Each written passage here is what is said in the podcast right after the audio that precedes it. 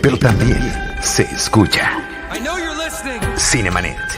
Charlie del Río, Enrique Figueroa, Rosalina Piñera, Diana Su y Deidali Gómez.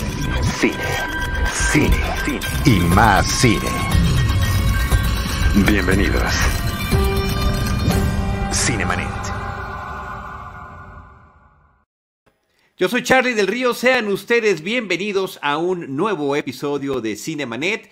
Les saludo en nombre de todo nuestro equipo. Jaime Rosales, nuestro productor, no está en esta ocasión, pero nos dejó todo listo para poder transmitir y llevar a cabo este programa. Hoy estamos continuando esta serie de episodios especiales en podcast donde nuestros eh, colegas y amigos comparten alguna de sus películas favoritas, idealmente alguna que esté disponible actualmente en cierta, en tal o cual plataforma de streaming para que todos podamos tener acceso y nos van a contar a nivel personal y profesional por qué les ha gustado esa película y por qué les ha eh, este, impactado en sus vidas personales y profesionales. El día de hoy le doy la más cordial bienvenida a Enrique Figueroa Anaya, miembro del equipo Cinemanet, todólogo en los temas de cine, de historia, de educación y eh, pues co-conductor desde hace ya algunos años aquí en este espacio. ¿Qué tal, Enrique? ¿Cómo estás?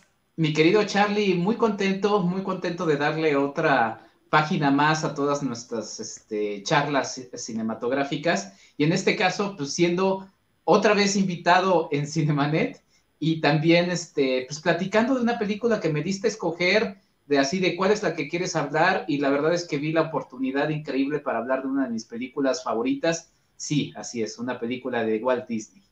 Wow, eso sí, es, fue una muy grata sorpresa. Déjame decirte algo sobre esta nueva serie de episodios de los que vamos a estar teniendo aquí en, en Cinemanet.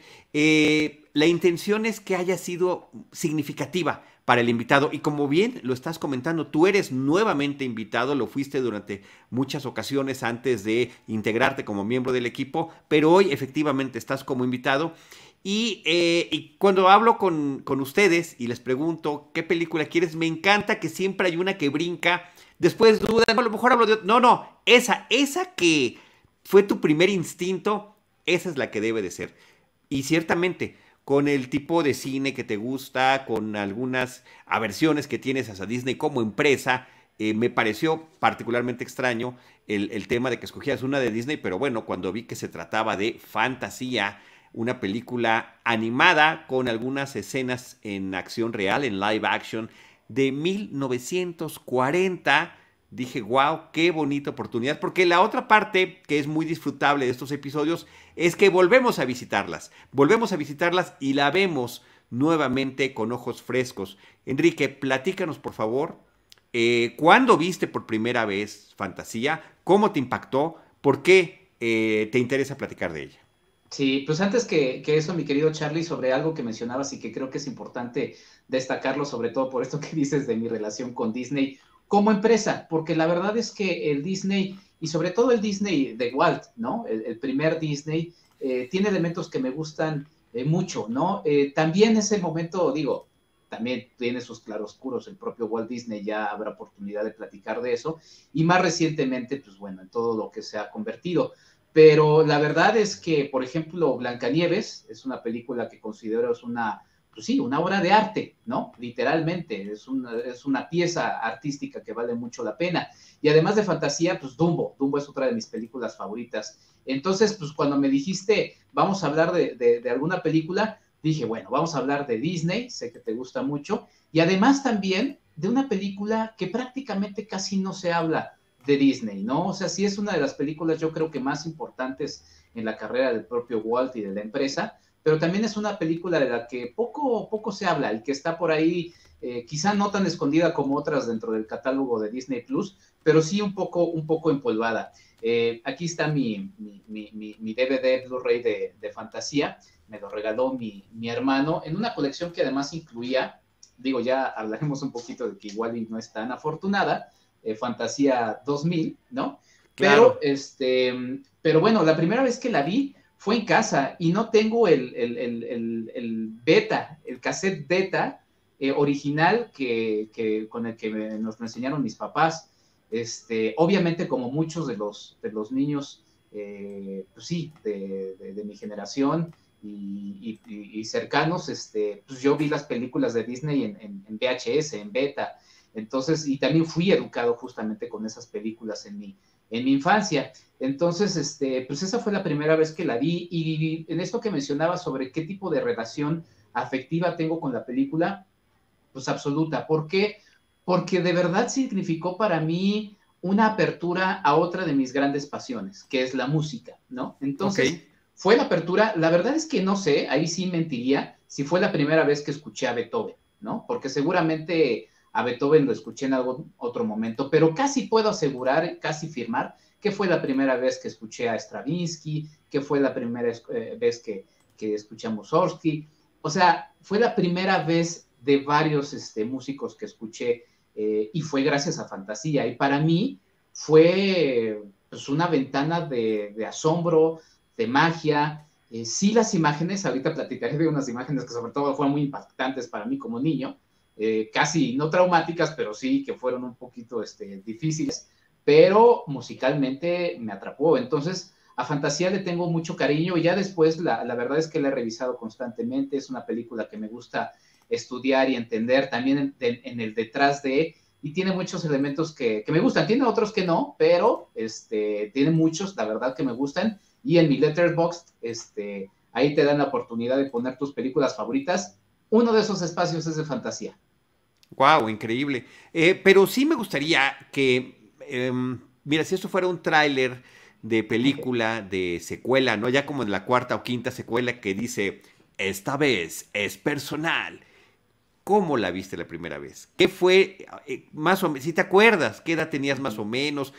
Porque creo que, es una película que sin duda, si la ves más de una vez, la disfrutas de manera distinta en cada ocasión a la que te estás encontrando con ella. Eso me, me, parece que no hay ninguna duda en absoluto. Yo la acabo de volver a ver el día de hoy para poder tener esta charla y siento que como si hubiera sido la primera vez que la veo, descubriendo un montón de cosas que seguramente en las veces anteriores había pasado por alto. Inclusive mencionaría que la primera vez que la vi de niño, pues fue algo que no me gustó, que me aburrió, que no entendí, que no aprecié y que dije, ¿qué pasó? Yo venía a ver una película de Disney y me traen a ver esto. Pues sí, eh, realmente, o sea, sí, tal cual el recuerdo intacto de cómo la, la viví, pues te digo, o sea, esa magia de verdad de atraparme por la banda sonora, ¿no? Porque, ay, pues sí, y sí vas a, iban a decir también, ay, sí, no manches, ya desde entonces le gustaba Stravinsky, pero es que la verdad la música es, es, es, muy impactante, o sea, de verdad que todo el asunto musical es muy impactante. Y el otro elemento que seguramente sí fue de mi primera apreciación y tiene que ver con otra película de la época, que es este eh, Pie Pequeño, eh, la verdad es que pues es el segmento de Stravinsky, eh, la parte de los dinosaurios, ¿no? O sea, me causó mucho impacto todo este momento de, de, la historia que se nos va contando de los dinosaurios, cómo se pelean y finalmente su, muerte, ¿no? Su desaparición. Entonces esa escena me, gustó y bueno, ahorita fíjate que me acordé de otra, porque finalmente Fantasía termina siendo una pieza fundamental en Disney porque pues, nos da la imagen más, este, pues sí, más célebre de, Mickey Mouse, ¿no? Sí. Este, saludos a mi mamá y mi mamá siempre me decía que pues quizá mi primer este, eh, héroe en la vida, pues fue Mickey Mouse, justamente, ¿no? O sea, en el cuarto donde estaba con mi hermano, este, nos compró unas cortinas de Mickey Mouse, decía mi mamá que le llamaba yo el famoso Icky House, ¿no?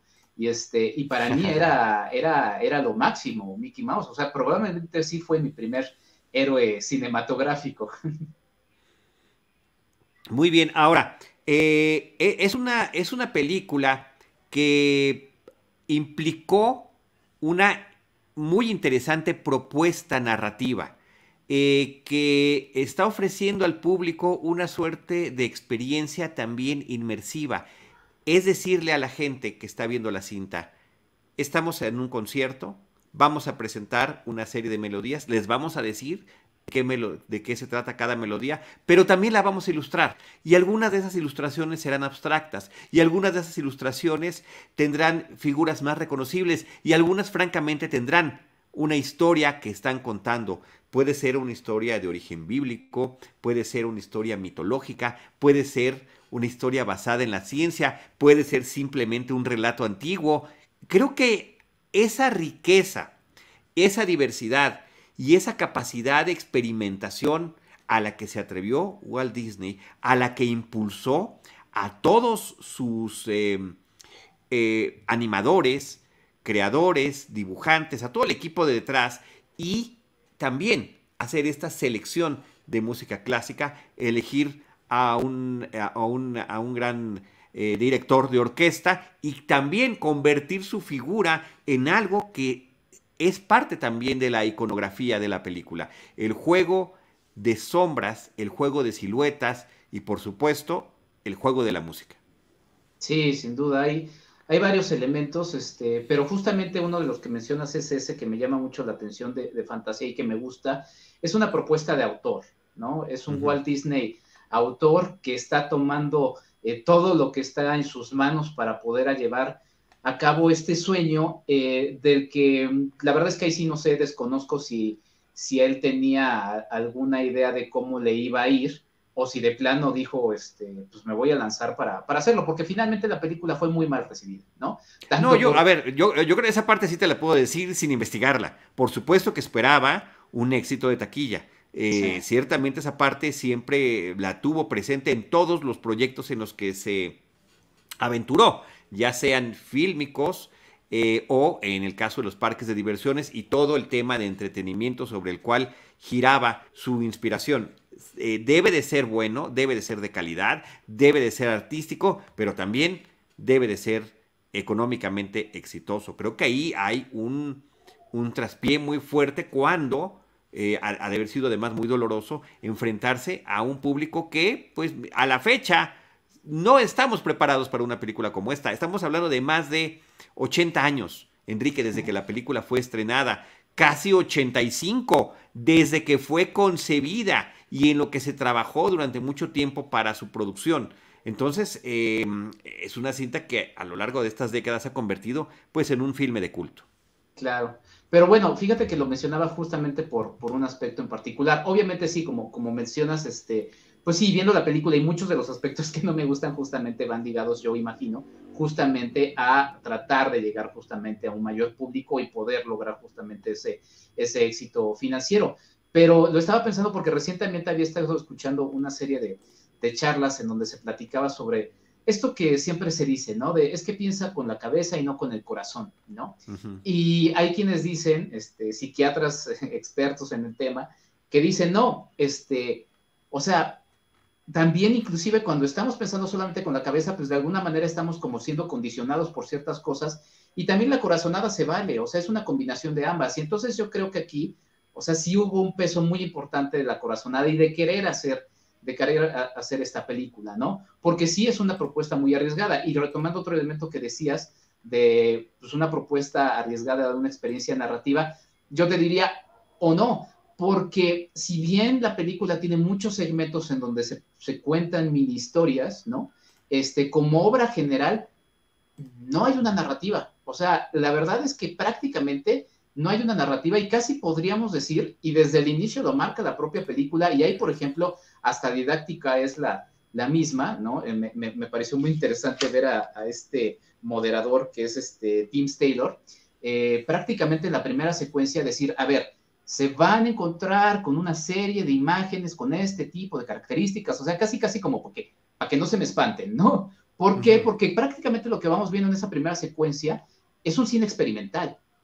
¿No? De hecho, hay. Eh, sí, sí, sí. Y de hecho, esas imágenes eh, tenían detrás a un artista experimental que, y me gustaría mencionar esos nombres porque sí se habla de Walt Disney, sí, claro. pero no mencionamos esos nombres de artistas. Uno es Oscar eh, Fischinger, que era un artista abstracto que empezó a trabajar en este primer segmento, pero justamente ahí terminó saliendo por diferencias creativas, justamente porque él quería algo absolutamente abstracto.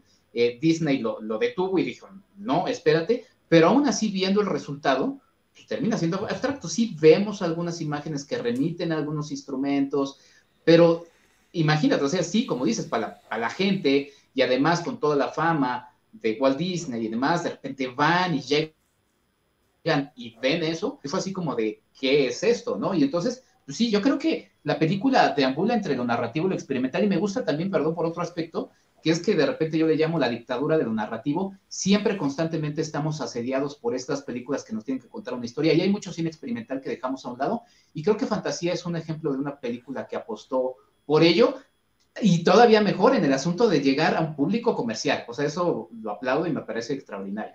Sí, ahora hay que decir también que eh, un tema que es importante eh, eh, mencionar en torno a la época en la que sale la película, cuando termina siendo exhibida, pues estaba ya este conflicto bélico que sería los albores de la Segunda Guerra Mundial. El mercado europeo pues ya estaba completamente fuera del alcance en ese momento y la distribución se dio en algunas ciudades selectas con distintos tipos de público la crítica sí la recibió muy bien la película, pero efectivamente el público no lo hizo.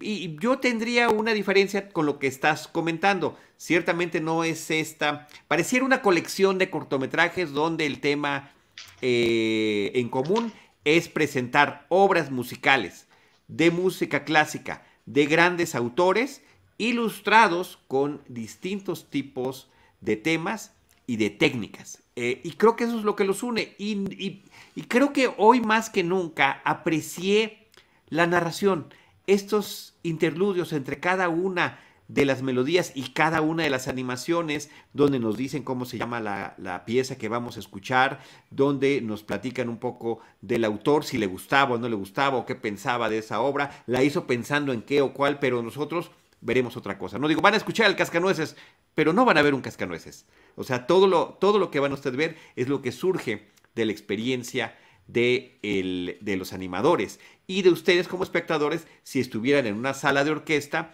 y de repente se dejaran llevar por la música. Por eso es muy bonito el arranque, porque nos permite ver a esa orquesta, nos permite ver a las dos mujeres que van a tocar el arpa, a los músicos, a, esa cantidad de contrabajos, de ese ejército de contrabajos que está allí y poco a poco eh, empiezan a tener de dejar la presencia de primer plano. Eh, empiezan a oscurecerse, empiezan a convertirse en sombras, empiezan a convertirse en siluetas y de repente ya estamos ante la magia de la animación. Una animación que eh, increíblemente experimental, por supuesto, para la época, pero que recién había nacido apenas hace unos años como largometraje. Este era además apenas el tercer largometraje animado de Walt Disney. Eh, insisto, eh, sí me gusta mucho la palabra que utilizaste, experimental en todo sentido. Y esta libertad creativa, propositiva, es lo que más me termina gustando, porque uno podría pues escuchar, ¿no? Te quedas dormido, escuchado, acostado con los ojitos cerrados, con toda la música, con todo un programa de música clásica seleccionada por fantasía, pero si además lo estás viendo, eh, terminas disfrutando una gran experiencia. Es que, es que de alguna manera sí, justamente con esa palabra que cierras, una gran experiencia. Eh, no sé, estaba pensando y quizá podríamos pensar que es alguna especie como de parque temático sonoro, ¿no? O sea, en donde uno está en un, pues sí, como en un parque temático y de repente te van guiando, ahora vamos a tal, a, tal, a tal parte y ahora vamos a tal otra parte y así, así lo puedes pensar, porque, y sí, experiencia total, Em, que además, y digo, ahorita reflexionando un poco en lo, que, en lo que mencionabas, viendo otra vez la película de inicio a fin, podrías tratar de encontrar un hilo narrativo, ¿no? Ahorita, ahorita diré más o menos cuál es mi, mi idea al respecto, pero por ejemplo, quita a los seres humanos ahí como parte central, porque de hecho inicia sin y termina sin, y los seres humanos aparecen en algunos segmentos, ¿no? O personajes este, que, podrían este, resultar este, metáforas de, ¿no?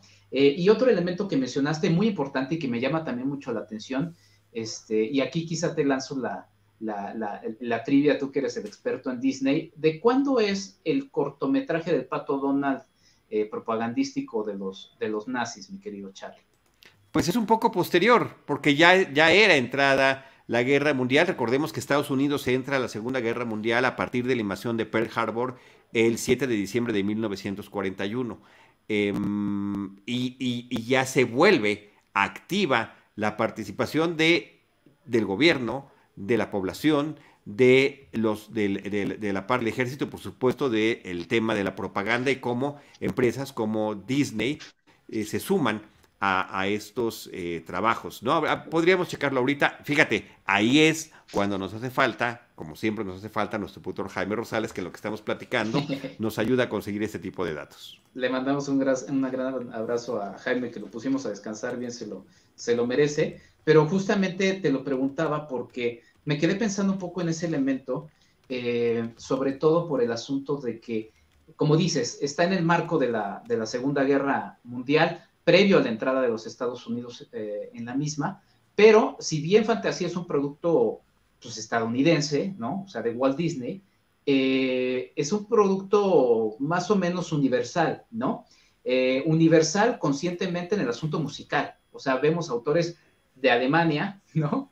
Este, de Rusia, este, bueno, por poner un ejemplo, ¿no? Y de las influencias este, que ahí quizá no son como tan conscientes, eh, quizá yo podría pensar que hasta un poco inocentes en algún, en algún grado, este, hay referencias al, arte japonés, al arte africano y desde luego al arte, al, arte europeo. Entonces, en el marco de toda esta situación que está sucediendo en el mundo, me parece muy interesante encontrarme con estos elementos. Multicultural, se convierte en una experiencia multicultural. De repente vemos eh, infinidad de eh, vegetaciones bailando, muchísimas flores, pero cuando salen los hongos, pues el hongo pareciera que tuviera uno de estos sombreros asiáticos y entonces levantan la cabeza y se ven los ojitos rasgados y, eh, y se les da este tipo de personalidades a los eh, a, seres eh, como la vegetación, ¿no? Hacerlos, humanizarlos de alguna manera y también a los animales. Entonces, sí, creo que esa parte es muy interesante.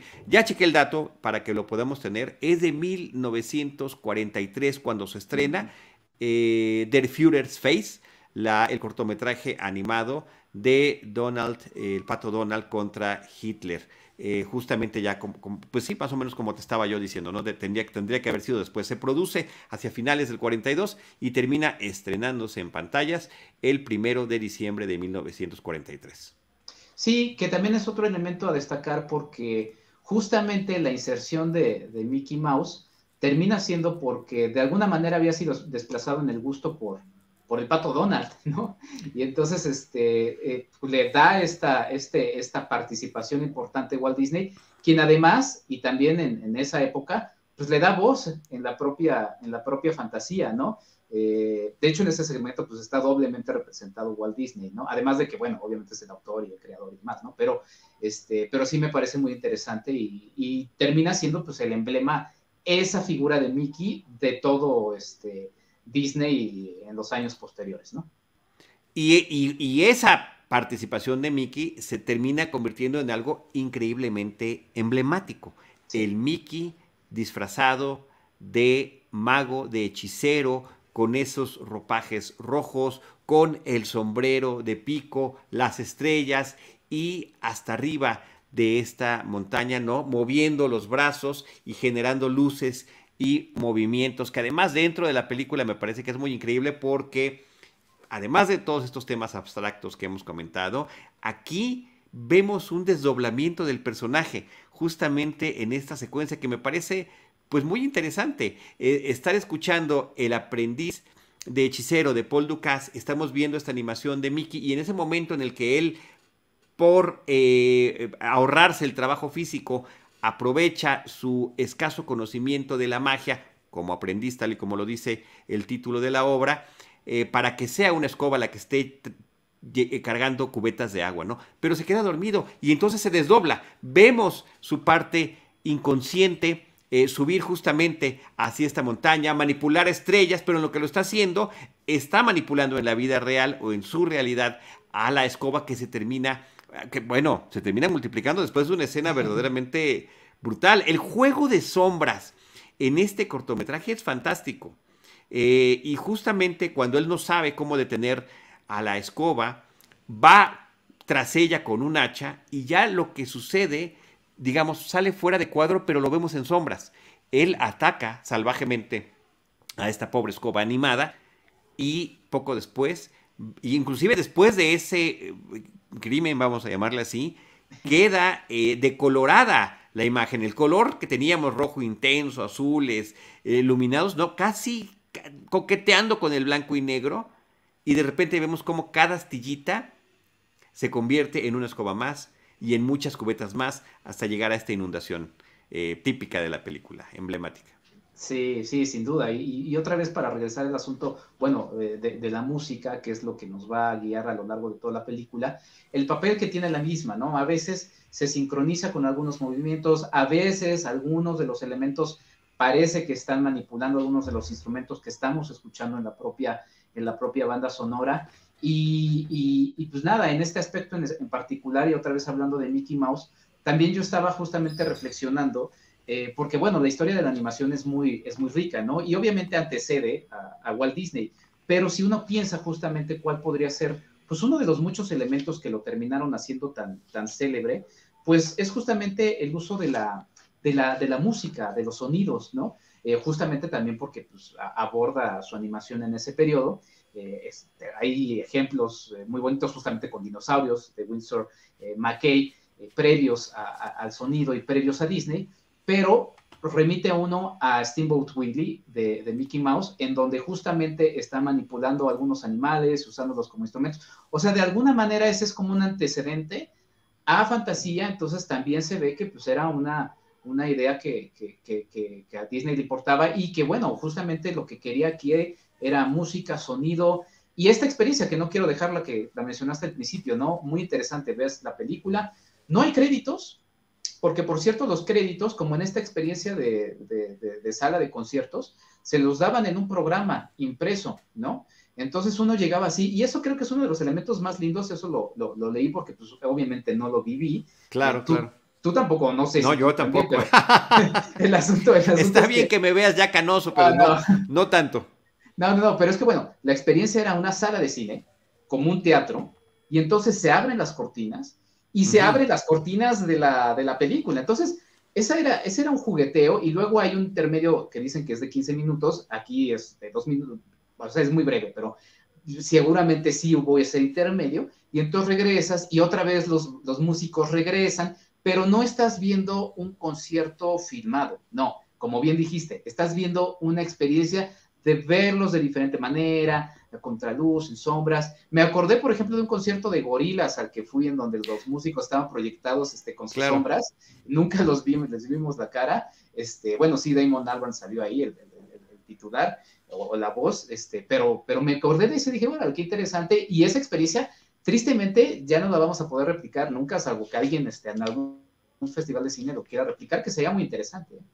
Sí, oye, y este asunto de esta cortina que se abre ante nosotros en la pantalla, bueno, muchas películas terminan replicando ese tipo de experiencia, ¿no? Entre, entre otras, nada más por mencionar alguna y no dejar vacía esta, esta situación de impacto, pues está Mulan Rouge. Mulan Rouge también nos va a presentar este espectáculo teatral musical eh, y, lo hace a través de esas cortinas que abren y cierran la película, ¿no? Bueno, aquí lo hace. Y en este momento, el intermedio, sí se ve ese crédito que dice fantasía, eh, que se queda unos cuantos eh, instantes en la pantalla. Y me encantó este asunto del regreso de los músicos, cómo están, a uno se le caen sus instrumentos en algún momento, a otros están como jugueteando con otro tipo de música que no corresponde a esta música clásica que han estado tocando durante la mitad del concierto. Y le da esta sensación, ah, obviamente sabes que no lo estás viendo en vivo, pero es el juego, es el juego de decir estamos aquí con ellos.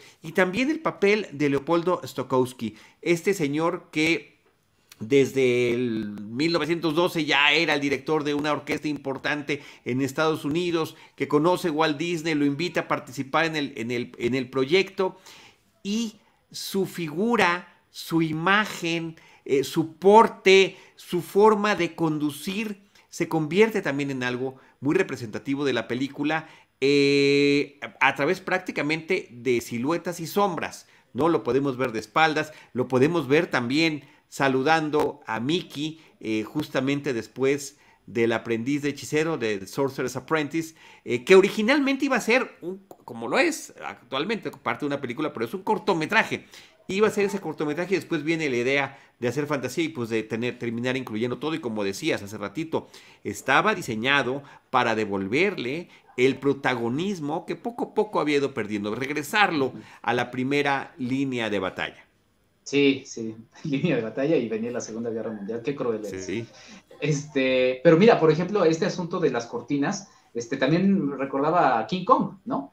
En donde también el propio King Kong es presentado como, como una estrella de esta puesta en escena que vamos a ver, ¿no? Y lo pensé también por la RKO, que también está mencionada aquí en los créditos que mencionas en el intermedio, que es el único momento justamente donde vemos el título de fantasía y demás.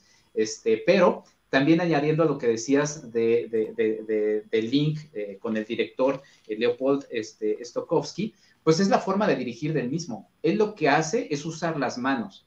Y en este segmento justamente del aprendiz, este, vemos a Mickey justamente también dirigir las olas en ese risco, ¿no? Eh, con las manos. Entonces es un bonito este, guiño y bueno, ese intercambio de palabras es el único que le escuchamos este, al, director y también en ese momento de intermedio, lo que mencionabas de la música, que nos coloca en la época, ¿no? Escuchamos música swing, que era la música popular de, de, ese, de ese momento. Y fíjate que te voy a traer una anécdota que también este, eh, me remite a fantasía y por eso me liga tan, tanto a la película. Eh, en, mi, en, mi, etapa de, de, de reseñar música en, en Reconoce.mx, que todavía sigue ahí el sitio por si lo quieren visitar y checar todo el, el trabajo de casi ocho años que, que, colaboradores y, y, yo pudimos realizar, este, me tocó cubrir, eh, creo que era el Festival Histórico de la Ciudad de México o del Centro Histórico, y ahí me invitaron al ensayo eh, en, en, pleno este, Palacio de Bellas Artes de la Orquesta Sinfónica Nacional. Tuve la oportunidad posteriormente de platicar con el, con el director de la, de la Sinfónica, pero lo que más recuerdo es el ensayo, eh, que era un ensayo con, los, este, con la Sinfónica vestido de civil, ¿no? Así de pants, de tenis, ¿no? o sea, cero glamuroso, eh, pero en plena sala principal de, Bellas Artes, y, este, y estaban tocando justamente la obra de Stravinsky que suena en fantasía. Eh, toda esta parte en donde escuchamos los, los bajos, el tum, tum, tum, tum, tum, tum. O sea, de verdad se me enchinó la piel, Charlie. O sea, fue de, de wow, o sea, y era un ensayo, ¿no? O sea, no, no, tocaron la obra completa, solamente estaban tocando. Y la verdad es que me remitió mucho y me pareció muy bonito porque la conocí en fantasía. Wow. Oye, em, eh, también me gustaría hablar un poquito del maestro de ceremonias, Dims Taylor, que es el eh, seleccionado, él, él, por su propio mérito era compositor, era crítico musical y lo conocían tanto eh, Stokowski como Disney por las transmisiones radiofónicas de una orquesta filarmónica. Y dijeron, bueno, es que este hombre está perfecto con la forma que tiene de comentar la música, de hablar sobre ella, y que sirve como esta guía, que a mí me parece, eh, no le reclamo lo didáctico, la película podría prescindir, podría prescindir y sería todavía una experiencia más abstracta, pero creo que está muy bien que te platique qué melodía vas a escuchar, eh, qué estilo de, imágenes estás a punto de ver, qué significaba para el autor ¿no? de, Beethoven. Creo que decía que la pastoral no le había gustado y finalmente pues quedaba aquí perfectamente ilustrada, no con las imágenes rurales que, el propio Beethoven había conocido. Aquí vamos a presentar otras cosas. Entonces, me encantó eh, y, qué interesante selección que un crítico musical diera todas estas opiniones, guiándonos a nosotros como espectadores por esta experiencia. Y parte también de lo que comenta que también tiene que ver con este mundo abstracto de, música, de sonidos y de imágenes que estaba eh, Disney y todo su equipo presentando, está esta parte con dice, bueno, y ahora con ustedes el score, y aparece esta rayita.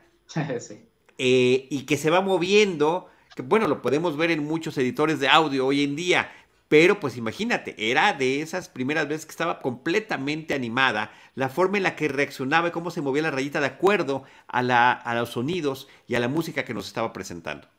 Sí, fíjate que no he tenido la oportunidad, habrá que ver si hacemos ahí algún curso relacionado a películas clásicas de Disney, pero este, alguna vez sí tuve la oportunidad justamente de, con capturas de pantalla, eh, esta parte de la banda sonora que mencionas, capturarlas y jugar un poco esta idea de a qué tipo de, instrumento crees que sea este, este metal, aliento, ¿no? Cuerdas, porque eh, ese, ese, elemento termina siendo la firma de cada uno de esos instrumentos, ¿no? Entonces, este, termina, siendo, termina siendo muy lindo. Y sobre lo que decías de James Taylor, eh, déjame sumar algún otro elemento que también creo que vale la, la pena. Em, causó polémica en su momento eh, al estreno de Disney de, Fantasía, porque la que decía que no le gustaba era la de, la de Tchaikovsky, pero modificaron de manera importante la obra de, Beethoven y también la de Stravinsky. Entonces, para muchos críticos de música, pues eso resultó pues sí, cuasi ofensivo, ¿no? Este, y por ahí hay quienes mencionan, y creo que es válido, que quizá como una forma de apreciación musical igual no está propia. Y también hay quienes también este, igual no están tan de acuerdo con el asunto de ilustrar la música, porque finalmente la música pues, tiene su propio, pues, su propio lenguaje y demás. Pero mira, ahí voy a abogar a favor. Este, como primera entrada creo que está bien y hay muchos que finalmente no, no entrarían en este tipo de, música. Hay otra película, por ejemplo, que, también nos gusta mucho a los dos, que es este Excalibur. También termina siendo una entrada a, mucha gente que igual no había escuchado a Wagner o a Karl Orff, ¿no? Entonces, este, creo que es este, creo que es interesante y creo que vale la pena y, y sí, bueno, es una de las mejores bandas sonoras que hay, digo, obviamente no es propia de, de Disney, pero pues sí, tremenda colección sonora que se, que se armaron, inclusive también eh, llevando otras melodías que quizá no eran tan célebres y que terminan este, ganando protagonismo. ¿no? Y Fuga de Sebastian Bach, el, eh, el, Cascanueces de Tchaikovsky, ya mencionamos El Aprendiz de Hechicero de Paul Dukas, El Rito de la Primavera de Stravinsky, La Sinfonía Pastoral de Beethoven, La Danza de las Horas de Ponchielli y eh, Night on Bold Mountain de Mussorgsky, que es con lo que, bueno, ya la ve la María de Schubert, ¿no? Que es con lo que termina cerrando la película de manera muy impactante. Eh, me, llama mucho la atención porque mm, la propia industria lo reconocía en ese momento, que la película estaba haciendo una serie de aportaciones al, al este arte tan nuevo de la creación fílmica y recibe la película en 1942 pues un par de Óscares o de premios de la Academia honorarios, ¿no? Uno para Disney por la contribución hacia el avance del sonido en las películas a través de esta producción de fantasía y el otro para Stokowski por eh, la creación de una nueva forma visual eh, de presentar la música, eh, porque finalmente pues termina colaborando en, este, en todo este proceso, ¿no?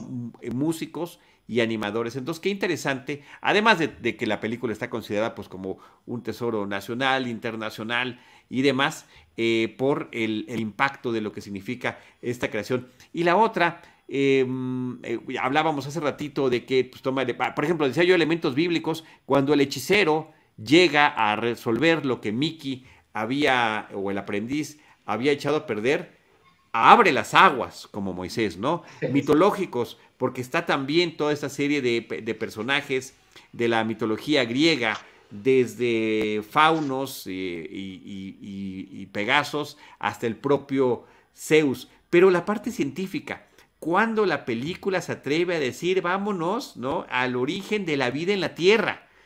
Qué interesante. Y, la historia iba, y nos lo dice el propio eh, con el, propio eh, maestro de ceremonias. La historia va desde el origen de la vida de estas células que se empiezan a reproducir hasta eh, la extinción de los dinosaurios. Y cómo para 1940 pues eran más limitadas las teorías sobre la extinción de los dinosaurios. Todavía no se hablaba del meteoro que posiblemente haya acabado con ellos. Al final todo queda en una suposición. Y la principal teoría en aquel entonces tenía que ver con cambios de la temperatura de la Tierra, sequías tremendas y terremotos que acabarían con, eh, con esa forma de vida. Sí, hay muchos elementos muy interesantes en esta parte, ¿no? O sea, como bien dices, eh, como era algo nuevo, y no sé si sea la primera aproximación eh, visual de este proceso de, evolución, pero pues muy seguramente es de los primeros, ¿no? Y termina siendo muy interesante eh, verlo, eh, pero también resulta tan interesante porque ves, o sea, para nosotros ya es muy, muy, muy común y, ya está más masticado que nunca, pero justamente, y ahí justamente creo que es muy interesante el papel de Deep Taylor, y creo que no sobra, como, como tú opinas también, eh, en que te va diciendo, pues vamos a ver algunos seres que significan este tipo de cosas. ¿Por qué? Porque de repente para la gente quizá ese, ese tipo de, de, células, ¿no? Este, de unicélulas, pues terminan siendo, terminan siendo novedosas. Ahí quizá, aunque también lo puedo entender porque otra vez revisando la película, pues sí habla eh, Taylor del asunto de la ciencia, ¿no? Y marca, la ciencia es la que escribió este segmento, ¿no? Entonces creo que ese es un punto a favor de lo que voy a decir, pero, pero sí se detuvo Disney justamente, primero porque pues él era, él era un hombre este, eh, con, una fe, ¿no? Y también este, se detuvo eh, en el asunto financiero, ¿no? Y, y, creo que ese es un poquito como el resumen de muchas cosas que no me gustan del Disney actual, que de repente como que se, cuando tienen algo o una idea atrevida, como que de repente se detienen en favor de, este, pues del dinero, ¿no? Pero aquí, por ejemplo, se detuvieron, aunque creo que sí meten un gol ahí con el asunto de la ciencia, este, por, lo, por toda porque tenían miedo de los creacionistas, ¿no? O sea, tenían miedo de, inclusive porque iba a terminar con los seres humanos, iba, sí iba a estar presente esa parte, pero deciden detenerlo en los dinosaurios, este, para no meterse ahí con el asunto de, de Adán y Eva y demás. Este, espero que no me bloqueen. Pero, aún así generó polémica. Aún así claro, generó polémica. Por ese gol que, que, menciono, o sea, el asunto de la, o sea, remarca la ciencia y lo dice. Entonces, creo que sí es un, buen gol. Sí, sí, por supuesto, por supuesto. Pero, una vez más, también gracias a la diversidad de estilos y de historias, mezclado entre todo lo demás. Si únicamente se hubiera tratado de eso, posiblemente hubiera generado aún más eh, polémica y aún más voces que se hubieran levantado, indignadas, conservadoras, religiosas, en torno a qué, cómo es un, eh, Porque lo que se cuestionaba era cómo se atreven a, poner que el origen de la vida es material, ¿no? Presentan a la Tierra desde antes de que haya vida celular. Eso está increíble. Y, y, llegas de una toma del espacio hasta la Tierra y ves que está llena de volcanes y de repente, justamente el, este contacto entre el fuego y el agua y cómo poco a poco y a través de unas disolvencias, cómo va avanzando desde los eh, eh, eh, organismos unicelulares su reproducción este, unicelular, cómo se van dividiendo, cómo se van mezclando y cómo van creando formas de vida y cómo estas, estas, esta vida va avanzando, cómo la vida surge en, en el agua y cómo llegan también estos primeros, como dicen, como lo dice el propio maestro de ceremonias, un pez que se atrevió a intentar salir del agua para eventualmente convertirse en anfibio. Es que justamente, o sea, lo dicen palabras, pero sin mencionar a Darwin, porque no lo mencionan, está bien. Este, en esta secuencia en la que vemos a, la célula y luego el pescadito y luego el pescadito que le van saliendo las aletitas y luego las patitas, ahí está Darwin. O sea, ahí sí, claro, no, bueno está presente, entonces termina siendo muy interesante y muy bonito. Y, está Darwin, y está la cadena alimenticia, porque justamente este pescadito atrevido del que estaban hablando, aquel que eh, se inclinaría por tratar de salir, es el que en más peligro está corriendo constantemente, donde están al acecho peces más grandes, con dientes, que están casi siempre a punto de devorarlo, y termina escabulléndose para llegar hasta la superficie del agua. Sí, y otro elemento ahora que estábamos hablando del asunto de la polémica, Charlie, eh, no sé a ti qué te pareció, pero eh, digo, igual va a estar mal que lo diga y van a decir, oye, ¿qué onda? ¿Qué te pasa?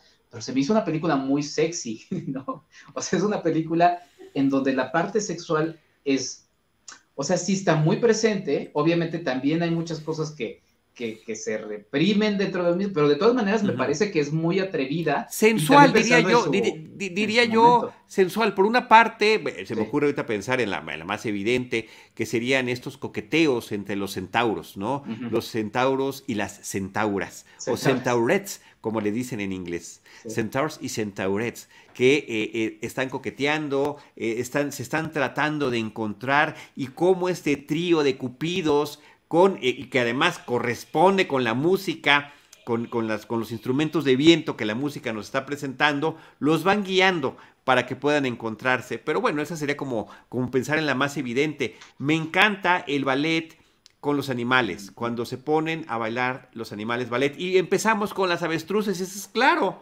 La avestruz parece que tiene forma de, una bailarina de ballet. Están las piernas estilizadas, está el plumaje en forma de faldita, ¿no? Y tienen la elegancia.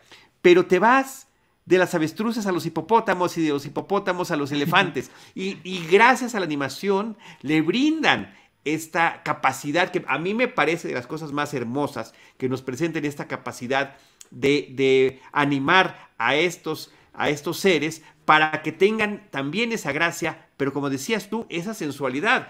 Creo que, a ver, no, no sé en cuál estabas pensando tú y ahorita me lo dices, pero posiblemente de toda la película uno de los momentos más sensuales o sexys, si le quieres llamar así, es cuando se queda detenida un hipopótamo eh, y con todo y su, su, su, masa corporal enorme, ves una pose sensual, ves, ves este coqueteo hacia el espectador. Sí, que eso podría ser una especie de parodia de una, eh, de una danza que es Water Nymph de George eh, Balanchine, que era un georgiano que se dedicaba justamente al asunto de las coreografías y que vemos ahí justamente en esta especie de parodia. Había pensado inclusive en otras dos más sensuales, o sea, la parte de El Cascanueces, que además también eso me gustó porque tenemos muy clara la, o sea, de las melodías creo que esa es la que más imágenes tenemos claras por el asunto del, del ballet que es tan célebre, y el Cascanueces y toda la, el, rey ratón, todas estas cosas, ¿no?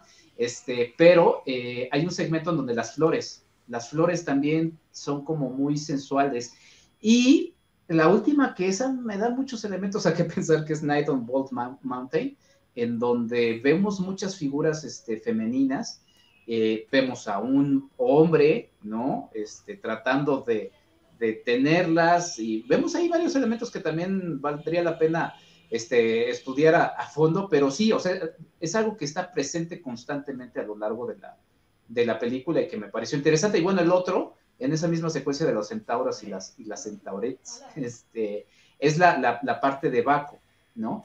Que claro quiere, mm, pues sí, quiere estar con una chica, con una centaura, pero también yo creo que de ahí de alguna manera, pues bueno, ponen a Baco como una persona obesa. Esta chica es muy atractiva, pero bueno, para darle la vuelta y que no sea algo que escandalice, termina besando a, su burrito, ¿no? Y, este, y bueno, eh, otro elemento de lo que decía yo de, esta inocencia, a veces de esta universalidad que trataba de tener la película, es que justamente este, Baco Vulcano, este, Diana, son nombres de las versiones eh, romanas de los dioses griegos, y el único que sí dejaron con su nombre griego era este, Zeus, Zeus, que en, con los romanos era Júpiter, ¿no? Entonces, bueno, hay algunos traspiés que, bueno, dicen, está bien, porque además Zeus es muy, muy conocido, muy reconocido, este, pero bueno, me pareció interesante también esta parte. Sí, eh, fíjate que hay infinidad de lecturas. Eh, tan solo es una película que, con todo esto último que hemos estado mencionando y reflexionando, se prestaría para un análisis psicológico interesantísimo. Freudiano o no freudiano, el que tú quieras, eh, porque eh, a partir de, de, la forma en la que se dan vida a todos estos personajes y criaturas, qué, qué es lo que en realidad están manifestando, hasta por ejemplo lo que mencionábamos hace ratito en el corto eh, de Mickey Mouse, en la parte de Mickey Mouse con el aprendiz de, hechicero, eh, su, eh, su, su, desdoblamiento, ¿no? pues estamos viendo su, su parte subconsciente que está ahí manifestándose y quedándose como siempre para la posteridad como una de las imágenes más representativas de Mickey Mouse. Si esa era una de las inquietudes que se tenían hacia mediados de los años 30, cuando empiezan los eh, albores de ese proyecto a partir de ese corto de Mickey, eh, puede estar descansando en su cama criogénica a gusto Walt Disney, de que, eh, porque ese es otro gran mito, ¿no? Que siempre se ha mencionado, Este, que, que, que, la, la fama, la popularidad y el liderazgo de Mickey quedó absolutamente establecido a partir de entonces. Sí, y no necesitó de ninguna otra producción cinematográfica, ¿no? O sea, digo, lo, veremos eh, posteriormente, pero, pero no requirió mayor este empujón hasta nuestros días, ¿no? O sea, digo, sí hay nuevas series y demás, pero mira, de este, de este asunto de la animación que también lo mencionamos. Ah, bueno, por cierto, el, personaje, el hechicero, se le, se le denomina Jensi, ¿no? Que es este Disney. Y hay quienes este, mencionan, la verdad es que no, o sea, por más que me puse yo a verle la cara, no le encontré el parecido, pero hay quienes dicen que estaba basado físicamente en Walt Disney también, el hechicero. Sí, y si no físicamente, al menos en, en, en, personalidad, ¿no? Era él, el gran maestro, el que estaba guiando a las demás y el que los ponía en cintura. Sí, que esa podría ser también otra de las teorías que se deriva un poco de este cortometraje, que era en este momento en el que había ya demasiadas animaciones o que todo esto, era así, o sea, esta metáfora de las, de las varias escobas es como los varios cuadros animados y de repente llega el maestro y dice, orden, orden, ¿no? O sea, no todo, o sea, se necesita el maestro presente, ¿no? Entonces, este, bueno, hay muchas metáforas, muchas lecturas que tiene la... Sí, y dicen que aunque no sea el parecido físico, el levantamiento de la ceja del personaje era lo que, eh, como una broma entre ellos, como una broma interna, era lo que evidenciaba que se trataba de eh, Walt Disney. Y entre muchos de los elementos de, pues, de innovación que tuvo eh, de, estas películas animadas clásicas, es la única que supera las dos horas de duración. Sí, dos horas y qué, seis minutos, algo así, ¿no? O sea, sí es una película. Sí, sí, dos horas y, piedritas y minutitos. Sí, sobre todo contando o tomando en cuenta la seguiría, ¿no? Que justamente es la que decía y que me gusta mucho por breve, que es Dumbo, que 60 minutos, digo, porque además también pues estaban en una crisis en la que tenían que ahorrarse muchas cosas, ¿no? Pero mira, por ejemplo, de los segmentos de animación, porque creo que y, aquí es justamente algo que yo me pongo siempre a, pensar, o sea, me gusta la presencia de Pixar, ¿no? Me gusta, este, sobre todo la primera Pixar, eh, pero siento que al, presentarse la animación por computadora se interrumpió el desarrollo de la animación este, tradicional, cosa que vemos, por ejemplo, en, en, películas como eh, Wolf Walkers, ¿no? Este, en este tipo de películas que han apostado por ese tipo de, de animación, pero eh, mis segmentos favoritos, eh, digo, hay muchos, pero los remitiré a los dos finales, o sea, Night on Bald Mountain, en donde justamente ahí había un, un artista llamado Bill eh, quien además también dibuja a Gruñón de Blancanieves, y toda esta propuesta visual de este demonio, ¿no?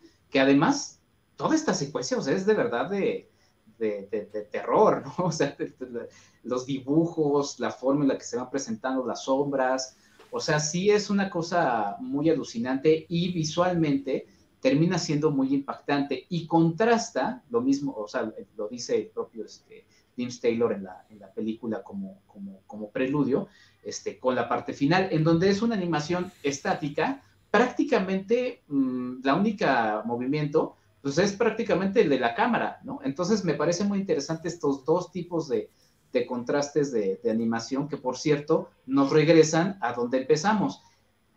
Así como antes no había humanos, quizá en el posterior, en el futuro, tampoco los haya y volvamos a este momento de, tranquilidad y universo que nos propone la película, que además así acaba, ¿no? Así pum. Sí. Este, oye, y hablando de esa secuencia, ya también para ir concluyendo y cerrando nuestro episodio, eh, a la fecha, a la fecha, es de la, de la que más se quejan los papás porque resulta la que más eh, aterradora puede resultar para los pequeños. La de los dinosaurios también está muy interesante, ¿no? Y tiene su parte eh, eh, violenta, ¿no? Con este enfrentamiento del tiranosaurio Rex con, otra criatura. Y, me, gusta ahí también en esa parte hasta el, lenguaje cinematográfico, cuando está mordiendo con sus fauces el cuello, dejamos de verlo y nada más vemos la colita del animal y vemos cómo ah, va perdiendo, va perdiendo la vida y queda evidente, queda claro lo que está sucediendo, aunque no lo estés viendo claramente ni ver la sangre ni mucho menos, ¿no? Pero bueno, la escena final, efectivamente, con este demonio que se abre a partir de la montaña, pues claro, eh, resulta muy impactante. Sí, y estas dos escenas, la, de, la de los dinosaurios, que además es muy larga, o sea, esa rebasa casi los veintitantos minutos, es la más larga de toda la película, este, y junto con la parte final, pues... Pero era la creación de la vida, este... Eh, sí. Eh, por favor. Y se, quedaron, y se quedaron cortos, ¿no? Porque te digo. Claro, claro, porque se quedaron hasta antes de los humanos, sí. Exacto, ¿no? Pero este, pero son atrevidas, o sea, son atrevidas para su momento, inclusive yo diría que hasta para nuestros tiempos, ¿eh? O sea, la propia fantasía yo diría que es una película atrevida, inclusive para nuestros tiempos, es una película que tiene cosas este, sí, otra vez valga la redundancia atrevida, pero lo voy a decir mil veces porque creo que es de lo que adolece de repente el Disney actual. Pero bueno, pues ahí se murió el autor, que también es importante. Y, este, y bueno, la verdad creo que es una película con muchos elementos muy disfrutables y que sí es una experiencia volverla a ver eh, muy disfrutable. Este, Enrique, muchas gracias por, por, estar el día de hoy como invitado en Cinemanet, por acompañarnos en este recorrido, por estas recomendaciones personales de todos estos amigos y colegas que estamos en la cobertura fílmica y que sí vale la pena darle este toque de regalar, ¿no? Una recomendación eh, de una película que nos ha tocado a lo largo de nuestras vidas. Quiero también hacer la recomendación hacia los dos episodios previos que hemos tenido. Nuestro amigo Mario Sekeli estuvo aquí con nosotros para hablar de Groundhog Day, el Día de la Marmota o Hechizo del Tiempo. Y eh, y José Antonio Valdés Peña, el buen Pepe Valdés, de La Última Tentación de Cristo, que también es una de tus películas favoritas. Posiblemente te la pudo haber ganado, pero me parece que esta que elegiste está sensacional. Eh, Fantasía de 1940 está disponible en la plataforma de Disney Plus. Eh, se ve increíble, tiene una muy buena calidad de imagen. Lamento que sea de esto. Eh, Disney Plus, yo lo he dicho, es de las plataformas que mejor contenido adicional tiene. Por supuesto, mientras más reciente es el producto, pues más eh, información adicional, videos, makings, entrevistas, tienen ahí apartado. Aquí, curiosamente y lamentablemente, no hay nada extra. Pero, este, pero aún así, la posibilidad de ver la película, de disfrutarla, eh, sí creo que vale la pena atreverse a verla nuevamente. E insisto, con cada vista Enrique, con cada vista de la película la podemos disfrutar de una forma distinta. Sí, sin duda, pues nada más para mencionar algunos de los materiales extras que vienen en la, en la versión de, de, Blu-ray. Comentarios del historiador de Disney, Brian Sibley, Museo de la Familia Disney, el cuaderno de Schultz Heiss, un tesoro de Disney, y en la otra, en la, en la 2000, que es así, la verdad es que no, o sea, sí está un poquito, están varios asientos abajo de la original, este, viene el segmento de, de Dalí, ¿no? Que también se quería este, ah, introducir en la original y, demás. Sí, sí, sí. Y, bueno, pues reiterar, lo dijimos hace ratito, pero este fue el tercer largometraje animado de la trayectoria de Disney, además de la historia. El primer largometraje animado de todos los tiempos es Blancanieves y los siete enanos, que fue estrenada hacia finales de 1937 en Estados Unidos. Pinocho llegaría en febrero de 1940 y Fantasía en eh, noviembre de 1940. Eh, Dumbo también sería una película posterior a Fantasía, se estrenaría en octubre de 1941 y lo menciono porque esta fecha de la invasión de Pearl Harbor la tengo muy presente por dos eh, situaciones de mnemotecnia involuntaria. Por una parte, 7 de diciembre es el cumpleaños de mi hermano Alejandro, siempre lo recordaré. 7 de diciembre es el aniversario de, eh, de, este ataque a Pearl Harbor por parte de la, de, la aviación japonesa. Eh, y 1941, porque así se llama una película de Steven Spielberg, que justamente trata sobre los momentos previos a la, a, la, a, la a la invasión y a la participación de Estados Unidos en la guerra. Es una película de comedia, una película fallida que no, no, no gustó. Fue como la fantasía de, de, Spielberg, ¿no? Tan deprimido estaba que ahí Lucas le, le dio una idea millonaria que lo levantó de ánimo después. Una de, de un tal Indiana Jones, eh, ¿no? para cubrir la fantasía de hacer algo como James Bond. Pero eh, justamente en, en, en, 1941, la película de Steven Spielberg, uno de los militares que va al cine está viendo Dumbo y está llorando con Dumbo, ¿no? Lo cual me parece que también es, es uno de esos momentos emblemáticos de esa película. Entonces, bueno, por eso es un poquito también de poner en este contexto de las películas eh, de Disney en qué lugar estaba esta película de fantasía y creo que está en nuestros primeros lugares de las películas favoritas de todos los tiempos. Muchísimas gracias, Enrique, por, por tu participación. Ya estamos escuchando que Agnes te llama, debes acudir a, atenderla, posiblemente sea hora de pasearla. Eh, y, de nuevo, gracias por eh, compartir esta experiencia contigo y sumarte a estos episodios especiales recordando fantasía con Enrique Figueroa Naya. Este, redes sociales y espacios que quieras comentar, Enrique. Pues nada, www.enriquefigueroa.mx, mi querido Charlie. Y este, nada, agradecerte de verdad de todo corazón por esta invitación, la disfruté muchísimo. Yo creo que si no era por esta invitación que tienes ahorita, este, no, no hubiera este, podido hablar de fantasía. Entonces te agradezco mucho, mi querido Charlie. No, está, está increíble que así haya sido. Yo te agradezco a ti Gracias a, todas las personas que nos acompañaron y también eh, nosotros les recordamos que eh, Jaime Rosales, nuestro productor, Enrique Figueroa, el resto de nuestros compañeros en Cinemanet, eh, Diana Su, Deidali Gómez y Rosalina Piñera, les estaremos esperando en un próximo episodio con cine, cine y más cine. Esto fue Cinemanet con Charlie del Río, Enrique Figueroa, Rosalina Piñera, Diana Su y Teitalí Gómez. El cine se ve, pero también se escucha. Cine. Cine. Y más cine.